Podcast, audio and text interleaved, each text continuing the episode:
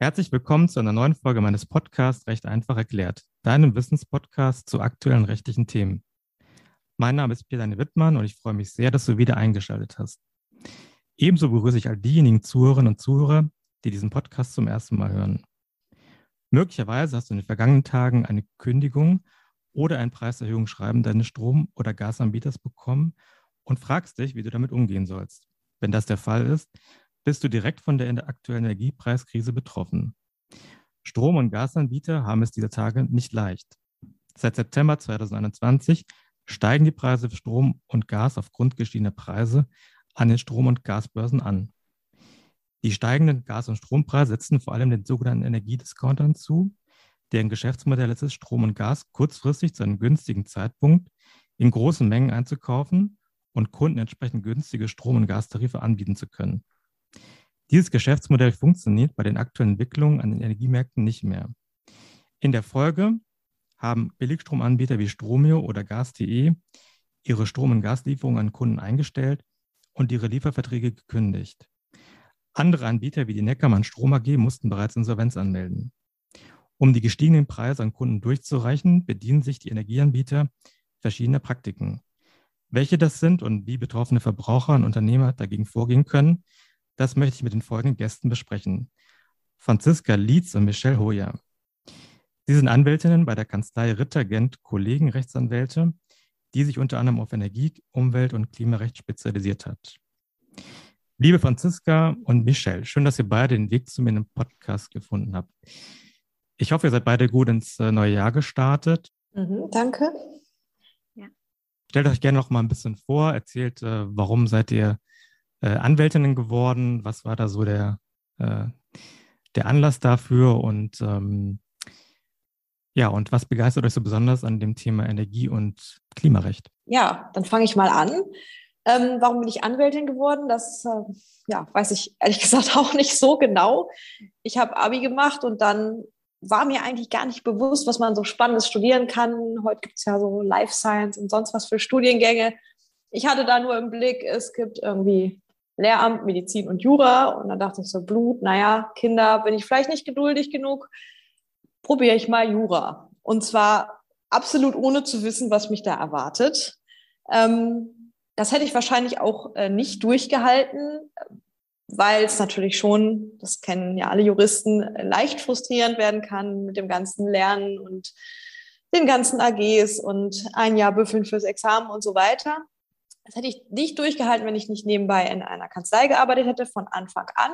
Zwar fünf Jahre lang als Sekretärin, Assistentin, aber da hatte ich natürlich die ganze Zeit einen Kanzleiarbeitsalltag und konnte mir schon mal eine Vorstellung darüber machen, wo ich da eigentlich hin will und dass das tatsächlich so der Job und der Lebensweg ist, den ich mir dann für mich selber vorstelle. Und das hat mich so zum Durchhalten gebracht. Genau. Und die, die Kanzlei, in der ich da gearbeitet habe, hat eben auch Energierecht gemacht.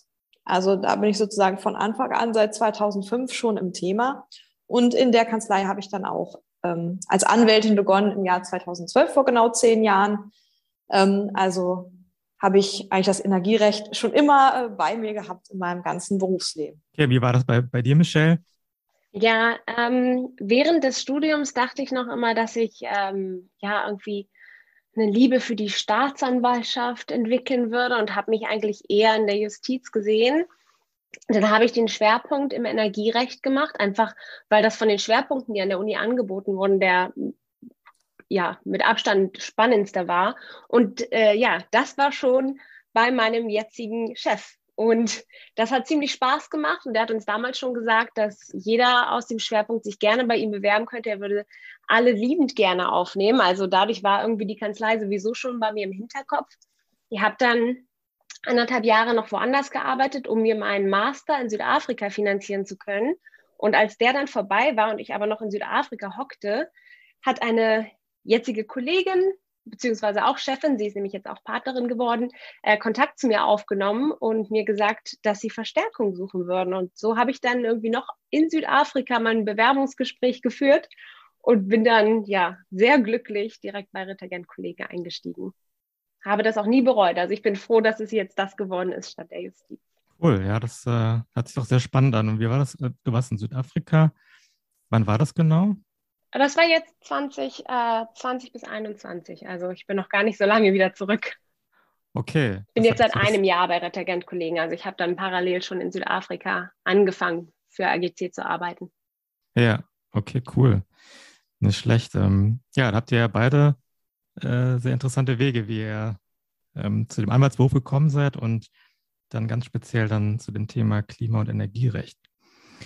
Ja, ähm, wir sprechen da über die Energiepreiskrise. Und da war jetzt meine erste Frage an euch, ähm, wie es denn eigentlich zu dieser dramatischen Lage an den Strom- und Gasmärkten kommen konnte. Gab es dafür schon irgendwie konkrete Ansatzpunkte im Vorfeld oder kam das jetzt eher überraschend? Ja, ich hatte ja auch äh, ganz am Anfang mal kurz über das, ähm, über die Energiediscounter gesprochen, was deren Geschäftsmodell ist, aber ich bin mir sicher, dass ihr beide das vielleicht sogar noch etwas besser unseren Zuhörerinnen und Zuhörern erklären könnt. Ja, wie es dazu kam. Also aktuell haben wir eine Gasknappheit praktisch auf dem gesamten Weltmarkt bei gleichzeitig wachsender Nachfrage. Wie es genau dazu kam, beziehungsweise auch weiterhin kommt, das ist ein sehr komplexes Bild, bei dem auch wir nicht Einblick in alle Faktoren haben. Ein wichtiger Umstand ist natürlich die politische Lage rund um den Gasbezug aus Russland. Und aus politischen beziehungsweise auch strategischen Gründen wurde die wichtige Gaslieferung, die über 40 Prozent des Gasbezugs in Deutschland ausmacht, aus Russland gedrosselt. Und zudem wird davon berichtet, dass auch wichtige Gaslieferanten wie äh, Norwegen im Jahr 2021 mit Produktionsausfällen zu kämpfen hatten. Und schließlich hat dann auch der strenge Winter 21 dazu beigetragen, dass die Reserven geleert wurden und die Speicherfüllstände nicht besonders hoch sind. Und dass es auch auf dem Strommarkt ähm, dazu gekommen ist, also die Preise deutlich angezogen wurden, liegt zum einen daran, dass der letzte Sommer nicht besonders sonnen- und windreich war und zudem auch für die Stromproduktion in den wichtigen Gaskraftwerken auch Erdgas benötigt wird. Und für den Einsatz von Gas, Kohle und anderen fossilen Energieträgern zur Stromerzeugung und zu sonstigen Zwecken fällt ja nun auch seit dem 01.01.2021 der neue CO2-Preis an, der ebenfalls für Verteuerung sorgt. Und das merkt er im Moment zum Beispiel auch an der Tanksäule. Jetzt hast du da mehrere Faktoren aufgezählt, ähm, wie zum Beispiel ähm, die, ne, die Drosselung ähm, der Energiemengen aus, äh, aus Russland. Äh, spielt denn jetzt irgendwie Corona da auch mit rein? Also ich kann mir vorstellen, dass, also zumindest ist ja so, dass durch, durch, ähm, durch die Corona-Krise viele mehr Zeit zu Hause verbringen, dementsprechend auch mehr Energie verbrauchen. War das irgendwie auch ein Grund, weshalb es zu den Preissteigerungen gekommen ist oder, oder hat es im Prinzip eigentlich keinen großen Effekt auf die Preissteigerung? Tja, also da ist es tatsächlich so, dass die Leute, die zu Hause sitzen und Strom verbrauchen, ja gar nicht unbedingt so maßgeblich sind. Ne? Also ich habe gerade gestern, ähm, war ich bei einem Verband zu Gast und äh, da haben wir tatsächlich genau über diese Frage gesprochen. Und ähm, die haben gesagt, naja, äh, im Jahr 2020 wegen den ganzen Lockdowns äh, brauchte man nicht viel Energie und daraufhin haben die Stromversorger auch fürs Jahr 2021 sehr konservativ eingekauft, also nicht so viele Strommengen bereitgestellt. Aber 2021 ist dann äh, sozusagen etwas passiert, was nach einer Krise natürlich öfter mal passiert. Ähm, die, äh, die Produktion äh, ist richtig losgegangen. Ähm, die Nachfrage war so groß wie nie in vielen Bereichen.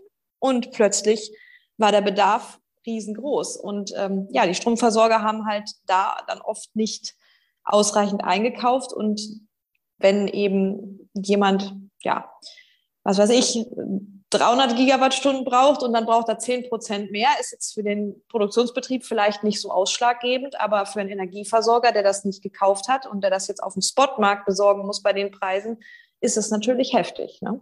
Definitiv. Wenn du gerade vom Spotmarkt sprichst, äh, wahrscheinlich kennt das jetzt, jetzt nicht jeder. Was äh, versteht man darunter? Sind damit die, die Gas- und ähm, Strombörsen gemeint? Genau, also äh, das ist tatsächlich auch wieder, also Energiehandel sowieso ein sehr komplexes Feld. Man muss äh, es so betrachten, dass jeder äh, Energieversorger natürlich eine gewisse Einkaufsstrategie hat. Und da ist eben die Frage, kauft der Energieversorger diese Energiemengen schon weit im Vorfeld zu im Vorfeld feststehenden Preisen ein? Oder kauft er eben am Spotmarkt kurzfristig ein, was er natürlich muss, wenn die Mengen nach oben eben sehr deutlich abweichen. Ne?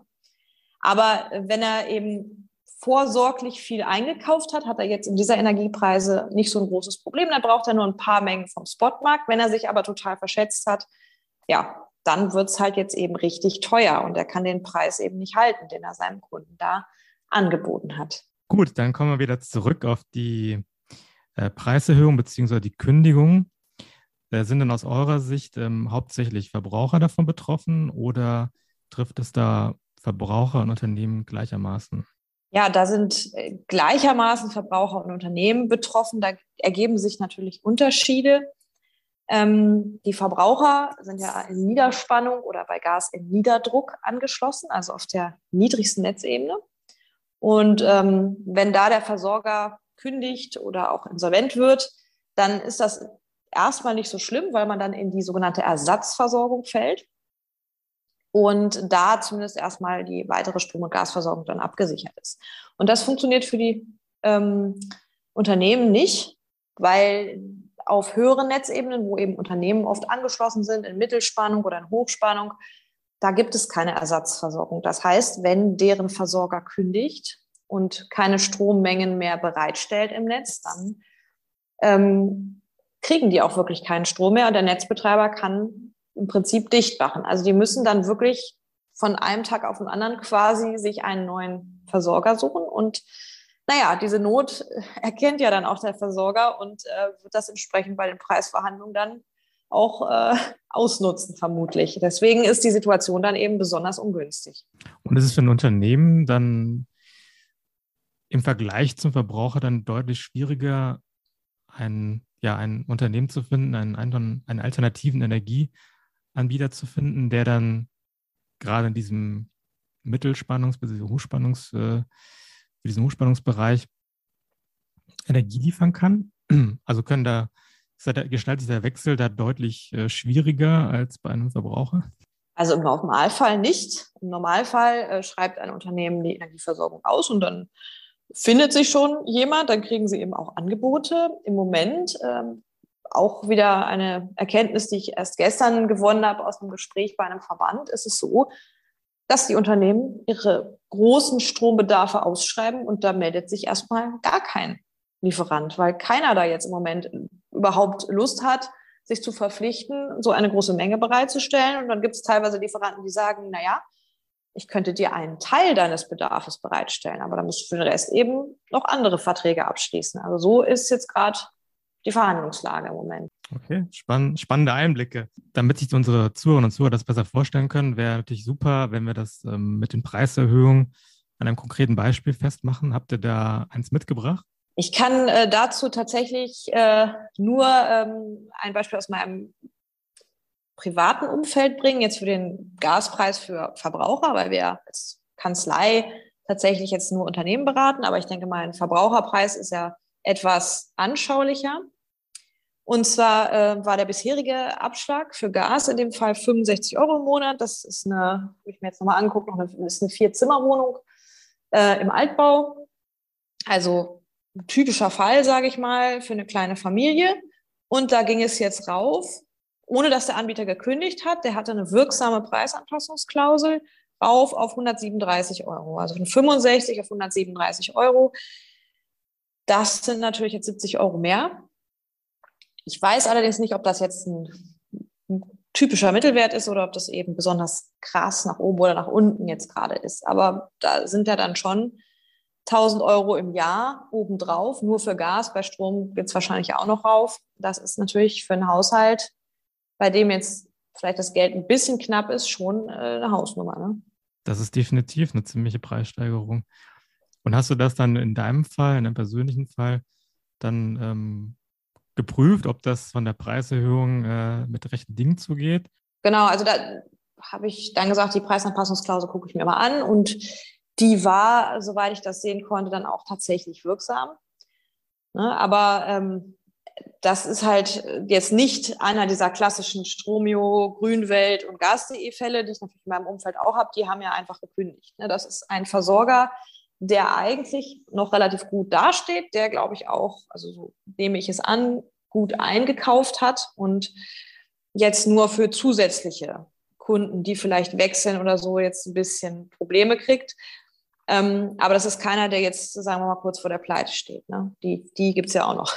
Ja, ist eine sehr gute Überleitung zur nächsten Frage, nämlich ähm, würde mich interessieren, ähm, wie viele Energieanbieter denn mittlerweile Insolvenz angemeldet haben, beziehungsweise wie viele Energieanbieter ihre Lieferungen an die, an die Endkunden eingestellt haben. Da kann ich natürlich auch nur das wiedergeben, was ich selbst in der Presse gelesen habe. Und das sollen im Jahr 2021 tatsächlich 39 Versorger gewesen sein, die in die Insolvenz gerutscht sind. Das sollen angeblich etwa doppelt so viele sein wie im Jahr davor, um den Vergleich zu haben. Welche Methoden bedienen sich dann die Energieanbieter, um die erhöhten Preise an die Verbraucher und Unternehmen weiterzugeben? Kann man da ein bestimmtes Muster erkennen? Ja, wie Franzi ja gerade schon angesprochen hatte, die Preisanpassungsklausel, das ist eine ganz, eine ganz beliebte Art. Aber ja, generell erhalten viele Verbraucher und Unternehmen einfach Schreiben von ihren Versorgern. Und da drin ist dann entweder diese Preiserhöhung bekannt gegeben oder das Schreiben stellt eine Kündigung dar. Oder das ist dann auch eine Vertragsänderung, die bezwecken soll, dass man dann in einem nächsten Schritt eine Preiserhöhung vorsieht. Also wir haben ähm, Beispiele in unserer Beratung, wo dann entweder der Hauptvertrag selbst geändert werden soll, dass eine ähm, Preisänderungsklausel einbezogen wird, oder ähm, AGBs sollen geändert werden. Und diese AGB enthalten dann eben die Möglichkeit, die Preise erhöhen, also zu erhöhen. Also sowas sehen wir täglich. Wir haben aber auch im Rahmen unserer Beratung festgestellt, dass viele von diesen Maßnahmen eben nicht wirksam sind. Also jetzt in Franzis Beispiel war das rechtens, aber das ist eben nicht immer so. Und wir gehen davon aus, dass die Versorger selbst das auch wissen. Die versuchen natürlich auf diese Weise viele unwirtschaftliche Verträge loszuwerden. Also ähm, der Gedanke ist hier, und das ist ja irgendwie auch nachvollziehbar aus Sicht des Lieferanten, wenn ein Teil der Kunden nicht widerspricht und diese Änderung bzw. Kündigung akzeptiert, dann kann der Versorger die in drohende Insolvenz gegebenenfalls noch abwenden und zumindest die übrigen Verträge weiter bedienen naja, dass die Versorger zu solchen Maßnahmen greifen, zeigt ja auch nochmal, in welcher Bedrängnis die Branche aktuell ist, dass die dann eben auf das Kundenvertrauen und auf den guten Ruf keine Rücksicht mehr nehmen. Und äh, diese, diese Änderung, also für den Fall, dass es um eine Preisanpassungsklausel geht, die man jetzt über eine AGB-Änderung ähm, ja, vereinbaren möchte mit dem Kunden, ist das denn für den, für den jeweiligen Kunden dann tatsächlich so auf einen Blick erkennbar? Also aus dem Schreiben steht dann irgendwie darüber Anpassung äh, des Strom- und Gaspreises oder? Nee, nee, nee. ja, also okay. wir hatten das schon echt, wir hatten wirklich spannende, faszinierende Fälle. Also manchmal ist das eindeutig und dann steht das da auch drüber, aber wir hatten es auch schon sehr, sehr versteckt. Das ging dann los mit, ähm, ja, wir möchten Sie darüber informieren, dass sich bei uns intern was geändert hat. Und wenn man dann irgendwie drei Zeilen weitergelesen hatte, stand da so in Areal 10 ach übrigens, wir müssen äh, uns leider von Ihnen als Kunde verabschieden. Also man muss es wirklich aufmerksam lesen. Okay, das ist schon mal ein guter Tipp äh, an dieser Stelle. Wo wird es dann schon mal, also angenommen, wir sind jetzt Verbraucher oder Unternehmen und äh, bekommen so ein Schreiben mit einer Preisanpassung beziehungsweise einer Kündigung müssen wir dann dieses Preisanpassungsschreiben oder die Kündigung einfach so hinnehmen? Oder äh, können sich die Verbraucherunternehmen dagegen aktiv zur Wehr setzen, zum Beispiel indem sie einen Widerspruch gegen die AGB-Änderung einlegen oder von einem Sonderkündigungsrecht Gebrauch machen? Ja, genau, weil eben viele dieser Preisanpassungen oder Vertragsänderungen oder Kündigungen unwirksam sind, muss man es eben nicht einfach hinnehmen. Aber wie man das so schön sagt in Jura, es kommt auf den Einzelfall an. Also man kann jetzt nicht äh, pauschal sagen, auf jeden Fall immer Widerspruch einlegen, sondern man muss es genau prüfen. Man muss sich seinen Vertrag genau angucken und dazu gehören eben auch die AGB. Das ist immer ganz individuell. Aber ja, was natürlich alle diese Konstellationen gemeinsam haben, ist, dass sowohl Vertragsänderungen als auch Anpassungen und Kündigungen einer Rechtsgrundlage bedürfen. Und wir sehen halt einfach in der Praxis, dass die diese Kündigungen, Anpassungen, Änderungen einfach ausgesprochen werden, ohne dass es überhaupt eine Rechtsgrundlage dazu gibt. Und das kann eben auch, also diese Rechtsgrundlage, das muss nicht im BGB stehen, das kann auch eine Preisanpassungsklausel im Vertrag sein. Oder auch ähm, eine entsprechende Klausel in den AGB. Und was wir aber auch regelmäßig sehen, ist, äh, dass eben auch die AGB, selbst wenn sie dann drinstehen, diese Klauseln, unwirksam sind. Also auch die sind dann oft, die verstoßen gegen das Transparenzgebot oder stellen eine unzulässige sogenannte überraschende Klausel dar. Also das ist ganz wichtig, dass man das aufmerksam prüft. Und ähm, hier sollte man auch berücksichtigen, dass es ähm, natürlich Unterschiede gibt zwischen Verbrauchern und Unternehmern. Denn wie immer werden Verbraucher natürlich weitergehend geschützt. Also die haben weitreichendere Schutzrechte als Unternehmen das haben. Ist ja natürlich irgendwie auch bekannt, ähm, wie die Energieanbieter reagieren, wenn, wenn man dort anruft und sagt, äh, wie muss ich das Schreiben so und so verstehen. Also sind da die Energieanbieter auskunftsfreudig oder helfen weiter oder ähm, sind die dann irgendwie vielleicht gar nicht mehr erreichbar, weil sie die Hotline abgestellt haben? Habt ihr dazu irgendwie Erfahrungswerte? Wir haben ja auch nur mit Unternehmen zu tun. Ähm, und da hatte ich einen Mandanten, der tatsächlich gesagt hat, äh, dass die Hotline, die er da wählt, gar nicht mehr angeschlossen ist. Also da kam dann nur noch okay. tut, tut, tut. Aber sonst kann ich dazu nichts sagen. Okay, gut. Interessant finde ich in diesem Zusammenhang die Abhängigkeiten zwischen den Energieanbietern und den Netzbetreibern, zum Beispiel 50 Hertz. Stimmt es, dass die Energieanbieter ihre Lieferungen einstellen und ihre Verträge mit Kunden außerordentlich kündigen dürfen, wenn die Netzbetreiber ihrerseits ihre Verträge mit den Energieanbietern kündigen? Und ähm, was hat es in diesem Zusammenhang mit den sogenannten Bilanzkreisen und den Bilanzkreisverträgen auf sich? Ja, das ähm, ist ein bisschen komplizierter. Dazu muss ich erstmal kurz erklären, was überhaupt Bilanzkreise sind. Ähm, der Bilanzkreis, den gibt es nicht äh, quasi als Sache, sondern ist ein rein virtuelles Konstrukt. Ähm, der betreibt sozusagen die kleinste Einheit des Energiemarktmodells und ist ja ein quasi ein virtuelles Energiemengenkonto, was dazu dient, äh, sicherzustellen, dass äh, im Strom oder auch im Gasnetz jederzeit die Bilanz eben ausgeglichen ist. Denn gerade fürs Stromnetz ist es äußerst ungünstig, wenn da zu viel Strom eben hineinkommt. Und deswegen muss eben ein Versorger, der seinen Kunden, den Letztverbraucher versorgen will, einen solchen Bilanzkreis betreiben, also sein virtuelles Konto. Und dann bucht er da Energiemengen rein, die dann auch genau in der Menge wieder vom Kunden abgenommen werden. So, und deswegen kann eben auch nur jemand, der einen Bilanzkreis betreibt, auch einen Kunden versorgen. Ja, äh, Bilanzkreisvertrag, der ist dann quasi die vertragliche Grundlage für die Bewirtschaftung des Bilanzkreises. Der wird zwischen dem Lieferanten und dem Netzbetreiber geschlossen. Und der kann natürlich auch gekündigt werden.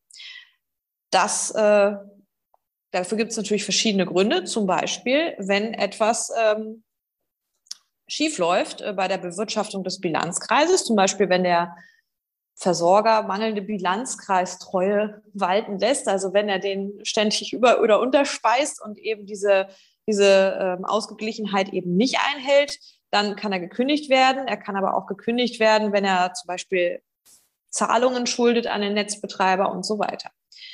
Fakt ist, wenn äh, ein Versorger alle seine Kunden abmeldet, aus dem Bilanzkreis, ist der Bilanzkreis weg und dann kann er auch erstmal gar keinen beliefern. Und wenn der Übertragungsnetzbetreiber dem Versorger gegen seinen Willen den Bilanzkreis kündigt, ist der Bilanzkreis auch weg. Und selbst wenn der Versorger wollte, könnte er keine Kunden mehr beliefern, weil er einfach nicht mehr in diesen Markt reinkommt ohne seinen Bilanzkreis. Was passiert denn, wenn der, wenn der Bilanzkreisvertrag zwischen dem Energieanbieter und dem Netzbetreiber gekündigt wird?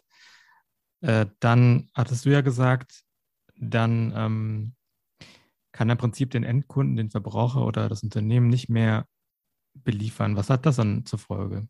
Ja, also dass äh, der Verbraucher, wenn er jetzt äh, in Niederspannung oder Niederdruck ist, fällt in die Ersatzversorgung oder das Unternehmen muss sich eben schnellstmöglich einen neuen Versorger suchen. Plus, äh, wenn das natürlich besonders schlechte Konditionen sind, also die Ersatzversorgung teurer ist als der ursprüngliche Vertrag oder die äh, der neue Versorger viel höhere Preise nimmt, dann ist das natürlich ein Schaden, den derjenige hat. Ne? Also wenn jetzt sozusagen der Versorger die Kündigung des Bilanzkreises selbst verschuldet hat, dann ähm, ist das ein Verschulden wie bei jedem anderen Schadensersatzanspruch auch und er muss dann eben dem geschädigten Kunden den Schaden ersetzen. Super. Dann äh, habe ich auch das verstanden. Ähm, wenn jetzt ein Energieanbieter Insolvenz anmeldet und seine Kunden nicht mehr mit Strom und Gas beliefert, dann wird ja im Regelfall nicht äh, automatisch der, der Strom bzw. Ähm, die Heizung abgestellt, sondern der Kunde landet bei den sogenannten Grundversorgern. Wie läuft denn dieser Übergang rechtlich gesehen ab und was äh, sind diese Grundversorger ganz genau? Ja, äh, in dem Fall heißen die Grundversorger in der Terminologie des Energiewirtschaftsgesetzes Ersatzversorger.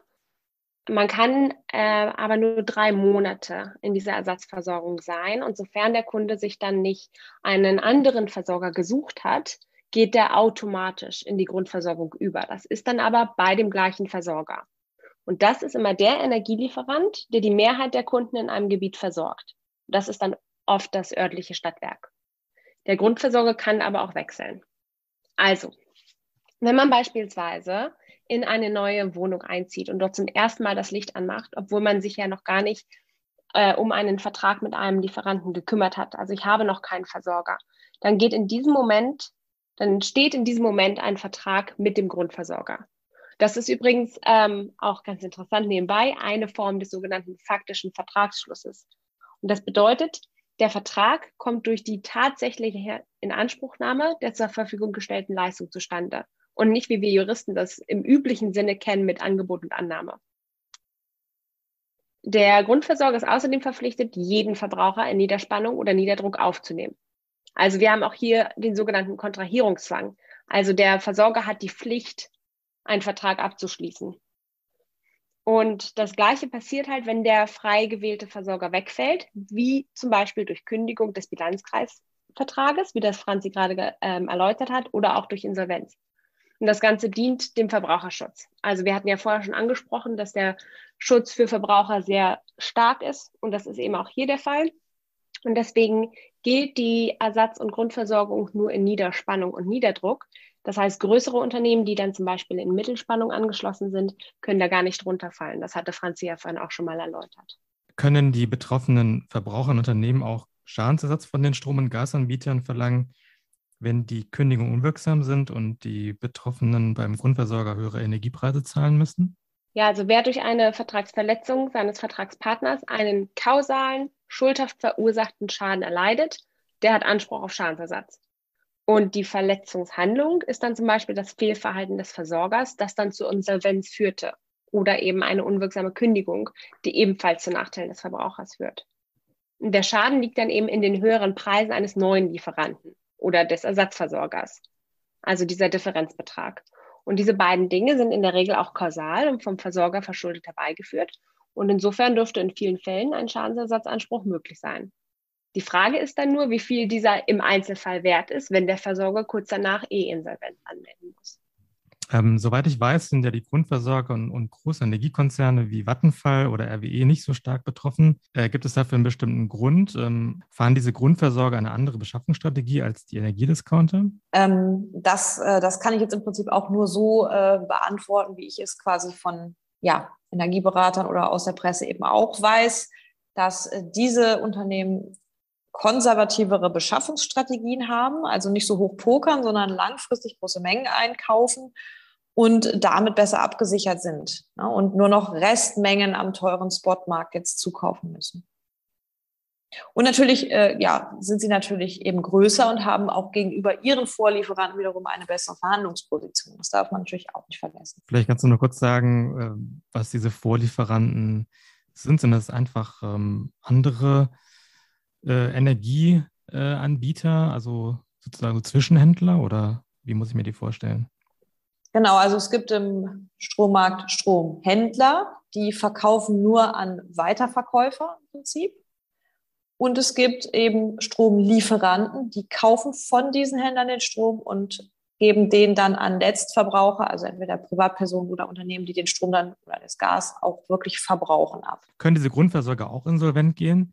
Das finde ich ist eine spannende Frage in dem Zusammenhang. Und ähm, gibt es so eine Art Notfallmechanismus, wenn das beispielsweise der Fall ist, also wenn so ein Grundversorger insolvent geht, äh, stehen dann die Verbraucher und Unternehmer irgendwie äh, ohne Energie da oder gibt es dafür dann auch eine Lösung? Genau, also ähm, Punkt eins, Grundversorger sind Unternehmen. Ne, manchmal ist die öffentliche Hand beteiligt, zum Beispiel am Stadtwerk. Da kann eben auch eine Kommune beteiligt sein. Das ist äh, ganz üblich. Ähm, ja, wie Michelle äh, schon erklärt hat, sind die Ersatz- und Grundversorger eben diejenigen, die die meisten Kunden in dem jeweiligen Netzgebiet haben. Und ähm, die Logik funktioniert dann auch weiter, wenn der Grundversorger wegfällt, dann ist er einfach der nächste, der nächstgrößere in dem Gebiet, dann plötzlich der Grundversorger. Also insofern, ähm, Insolvenz ist möglich, aber es gibt immer wieder einen neuen Grundversorger. Okay, klingt ganz einfach. Ja. Dann kommen wir mal. Dann kommen wir mal zu einem etwas äh, komplizierteren Thema, und zwar zu der EEG-Umlage. Ähm, die soll ja zum 1. Januar 2023 ähm, abgeschafft werden. Und ähm, da stellt sich jetzt die Frage für mich, äh, ob das zu einer allgemeinen Preissenkung führen wird beim Strom. Ähm, damit das unsere Zuhörerinnen und Zuhörer auch besser einordnen können, wäre es ganz cool, wenn ihr kurz erklären könnt, was es mit dieser EEG-Umlage auf sich hat. Ja, die EEG-Umlage, die dient dazu, die ähm, Stromerzeugung aus erneuerbaren Energien zu finanzieren und zu fördern. Also wenn man beispielsweise eine PV-Anlage oder ein Windrad hat, ähm, kann man den Strom ins Netz einspeisen und dafür eine Förderung erhalten. Und das Geld muss ja irgendwo herkommen. Und äh, das kommt im Prinzip über einen ja, komplizierten Ausgleichsmechanismus, also einen bestimmten Fördertopf. Und dieser Fördertopf wird befüllt aus der EEG-Umlage, die jeder Letztverbraucher für jede letztverbrauchte Kilowattstunde Strom zahlt. So, und die wird also von den Verbrauchern genommen, in dem Topf quasi gesammelt und dann ausgeschüttet an die Erzeuger erneuerbarer Energien, um es jetzt mal einfach zu sagen. Da gibt es natürlich etliche Varianten und Ausnahmen. Zumindest verteuert diese EEG-Umlage natürlich den Strom, den wir zu Hause und in den Unternehmen verbrauchen. Die war mal bei fast 10 Cent pro Kilowattstunde. Letztes Jahr war sie noch bei ähm, 6,5 Cent und jetzt ist sie schon nur noch bei 3,7 Cent. Ähm, die soll ja dann laut Koalitionsvertrag zum 1.1. des nächsten Jahres komplett entfallen. Und ähm, ja, im Moment äh, in der Diskussion ist ja sogar schon, dass sie vielleicht noch früher entfällt. Was ganz wichtig ist, ähm, wenn man äh, etwas entfallen lässt, dann muss man sich ja immer fragen, ähm, ja, wo kommt denn jetzt das Geld her für die erneuerbaren Energien, wenn wir die EEG-Umlage gar nicht mehr einsammeln? Ähm, kriegen die jetzt etwa keine Förderung mehr? Nein, dafür hat man sich einen neuen Mechanismus ausgedacht, nämlich den neuen CO2-Preis. Der CO2-Preis, äh, der wird nicht mehr auf Strom belastet, sondern auf fossile Brennstoffe. Man nennt das eine sogenannte Input-Belastung. Also wenn ich jetzt zum Beispiel Erdgas in ein Kraftwerk hineintue oder äh, Michelle hat es, glaube ich, ganz am Anfang schon mal gesagt, wenn ich Diesel oder andere Kraftstoffe in mein Fahrzeug fülle, da fällt das nämlich an, dieser CO2-Preis. Man will also die Verbrennung von fossilen Energieträgern belasten. Ja, der Hintergrund ist wahrscheinlich klar. Strom kann ja auch grün sein. Man möchte eben nicht mehr den Strom an sich ausnahmslos eben mit einer EG-Umlage belassen, sondern man sagt, man setzt da an, wo was Fossiles verbrannt wird. Und da fällt der CO2-Preis an. Und wenn ich dann also Erdgas verbrauche, auch in einer Privatwohnung, da kriege ich das dann finanziell zu spüren. Oder wenn ich eben Strom verbrauche, der aus einem Gaskraftwerk kommt, der ist jetzt auf einmal etwas teurer geworden. Das ist die, die ganze Idee hinter CO2-Preis, der eben die EEG-Umlage ablöst. Und das soll dann zum ja, 1. Januar 2023 endgültig dann vollzogen sein. Und das wird im Endeffekt dann dazu führen, wenn jetzt die EEG-Umlage durch den CO2-Preis abgelöst wird, äh, dass ähm, meine, ja, meine Abrechnung für Strom und Gas in etwa gleich bleibt oder, oder führt das dazu, dass sich irgendwie meine Abrechnung vielleicht ein bisschen, bisschen mindert? Also hat das irgendeinen Effekt auf, auf mich als Letztverbraucher? Hm, also bei der Einführung dieses CO2-Preises hat man sich mal gedacht, dass man es einfach verlagern will von der EEG-Umlage auf jede Kilowattstunde Strom eben auf die fossilen, sage ich mal, bösen äh, Energieträger. Und man wollte es aber bewusst so ausgestalten, dass der einzelne Haushalt am Ende plus minus null dasteht. Also die EG-Umlage fällt weg und der CO2-Preis kommt drauf. Da hatte man natürlich sowas wie Energiekrise und so nicht im Blick, also dass sich der Strom ohnehin verteuert und man dann eben ähm, diese Faktoren hat, das hat man ja nicht bedacht. Also man wollte eigentlich, dass es für, für den Verbraucher am Ende keinen Unterschied macht. Okay. Ähm, jetzt dürfte ja diese Energiepreiskrise ja auch bei der Politik angekommen sein und da wahrscheinlich irgendwie relativ weit oben in der Agenda stehen. Wie geht denn die Politik mit dem, mit dem Thema um? Haben die da jetzt irgendwie ganz tolle Vorschläge, ähm, wie, wie man sozusagen das Problem lösen kann? Oder tun die sich auch damit schwer? Ja, also da gibt es natürlich alle möglichen politischen Diskussionen. Es ist ja klar, die Verbände laufen Sturm. Da gibt es ja sogar Industrieunternehmen, die sagen, ihnen würde die Insolvenz drohen oder sie können eigentlich dicht machen und so weiter. Also das ist natürlich, ist natürlich alles der Fall. Ähm, konkrete Gesetzesvorschläge gibt es noch nicht. Was jetzt gerade aktuell in der Diskussion ist, ähm, was wohl auch Robert Habeck ähm, ja, angekündigt hat, ist, dass man diese, dieses Entfallen der EEG-Umlage eben vorziehen möchte. Dass man sagt, das machen wir jetzt nicht erst nächstes Jahr, sondern vielleicht schon im Sommer. Ob das klappt, wissen wir nicht. Die Mühlen der Politik malen ja oft sehr langsam. Das ist definitiv der Fall, ja. Welche abschließenden Tipps äh, können Sie denn unseren Zuhörern und Zuhörern geben? Ja, äh, ich hatte es vorhin schon mal gesagt, aber ich kann es nicht genug betonen. Man sollte sich wirklich sämtliche Schreiben von Strom- und Gasversorgern zurzeit ganz, ganz aufmerksam durchlesen. Also guckt bitte immer genau hin. Ähm, und dann sollte sich eben das Schreiben, also zum Beispiel die Kündigung, nicht auf eine konkrete Rechtsgrundlage beziehen oder erscheint die nach den oben genannten Kriterien unwirksam, dann sollte man auch widersprechen und die Weiterbelieferung verlangen. Zumindest dann, wenn Ersatzversorgung oder Neuvertrag eben teurer wären. Ne? Und dann ist auch wichtig, sollte dann der Lieferant in Insolvenz gehen, dann unbedingt die Daueraufträge stoppen und Einzugsermächtigungen widerrufen. Und es sollte unbedingt der Zählerstand abgelesen werden, damit klar ist, welche Strommenge noch an den Liefervertrag fällt und welche eben nicht. Und dann sicher gehen, dass der Lieferant auch wirklich nur das abrechnet, was noch mit einfällt.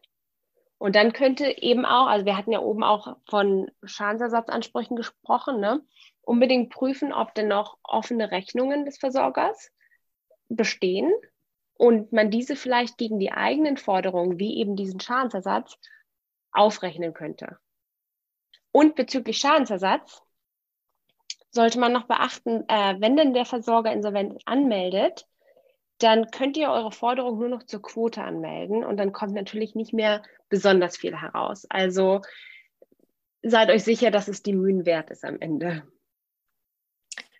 Genau, wenn ich dann noch was ergänzen darf, ähm, das mit der Aufrechnung, ähm, die Idee von Michelle ähm, oder die, der Vorschlag, das ist äh, wichtig, dass man das prüft. Wir haben nämlich jetzt auch mitbekommen, äh, zwar haben viele Versorger sogenannte Aufrechnungsverbote in ihren Verträgen. Da steht eben drin, man darf nicht aufrechnen mit nichts. Ähm, auf der anderen Seite haben wir aber auch wieder herausgefunden, dass ähm, genau diese Aufrechnungsverbote, die da verwendet werden, in vielen Fällen unwirksam sind. Also rechtlich mal wieder relativ anspruchsvoll, aber auch äh, von so einem Aufrechnungsverbot ähm, wird man nicht zwangsläufig äh, davon abgehalten, eine wirksame Aufrechnung vorzunehmen. Also ja, schaut euch euren Vertrag ganz genau an und ähm, genau. genau und äh, wir stehen natürlich auch Option. gerne zur Unterstützung. Genau. Das, das natürlich auch, äh, genau. Aber wie gesagt, bei, bei Privatpersonen ist es dann natürlich oft ein relativ kleiner Betrag, äh, der da anfällt. Und ja, da gibt es eben viele Leute, die sich dann nicht dahinter klemmen. Wo ich jetzt nochmal auch ausdrücklich sagen muss, äh, das spielt natürlich den Versorgern auch in die Karten, dass da ganz viele dann einfach sagen, ach, wegen 300 Euro mache ich jetzt hier auch keinen Fass auf. Ne? Ähm, das sind dann für den Verbraucher natürlich nur 300 Euro, aber für den Versorger äh, passiert das ja in hunderten Fällen und ähm, darauf setzen die natürlich auch. Also insoweit, ähm, wenn euch wirklich unwirksam gekündigt wurde, ja, ist es natürlich schade, wenn man den Versorger damit durchkommen lässt. Jedenfalls dann, wenn man vermuten muss, dass der vielleicht gar nicht in Zahlungsschwierigkeiten ist, sondern einfach jetzt sagt, ich kann meinen Strom auch teurer am Markt anbieten als mit diesem doch eher ungünstigen Vertrag. Vielleicht noch so eine kleine Ergänzung am Rande, was man eben jetzt gerade auch viel vermutet bei bestimmten mhm. Versorgern. Mhm. Gut, also dann nochmal der, der allgemeine Tipp, Augen auf äh, beim nächsten Schreiben eures Energieversorgers. Und ähm, ja, dann bedanke ich mich äh, bei euch beiden, Franzi, Michelle, ganz herzlich für eure guten Antworten und auch eure abschließenden Tipps. Das ähm, war aus meiner Sicht alles ähm, sehr viel, sehr viel, sehr wertvolles Wissen, das ihr hier geteilt habt im Podcast. Und ähm, mit dem Wissen können sich unsere Zuhörer und Zuhörer besser orientieren, wenn diese aktuell von der Energiepreiskrise betroffen sind oder ähm, wenn das ähm, in der Zukunft der Fall sein sollte und ähm, da eventuell ein Preiserhöhungsschreiben oder Kündigungsschreiben ins Haus trudelt. Wenn dir diese Folge gefallen hat, dann würde ich mich sehr darüber freuen, wenn du meinen Podcast äh, abonnierst, mir ein positives Feedback bei Spotify gibst. Ähm, da kann man ja mittlerweile ähm, auch ähm, Stern vergeben, direkt bei Spotify. Und ähm, natürlich auch darüber freuen, wenn du meinen Podcast unter deinen Freunden und Bekannten weiterempfehlst. Bis zum nächsten Mal.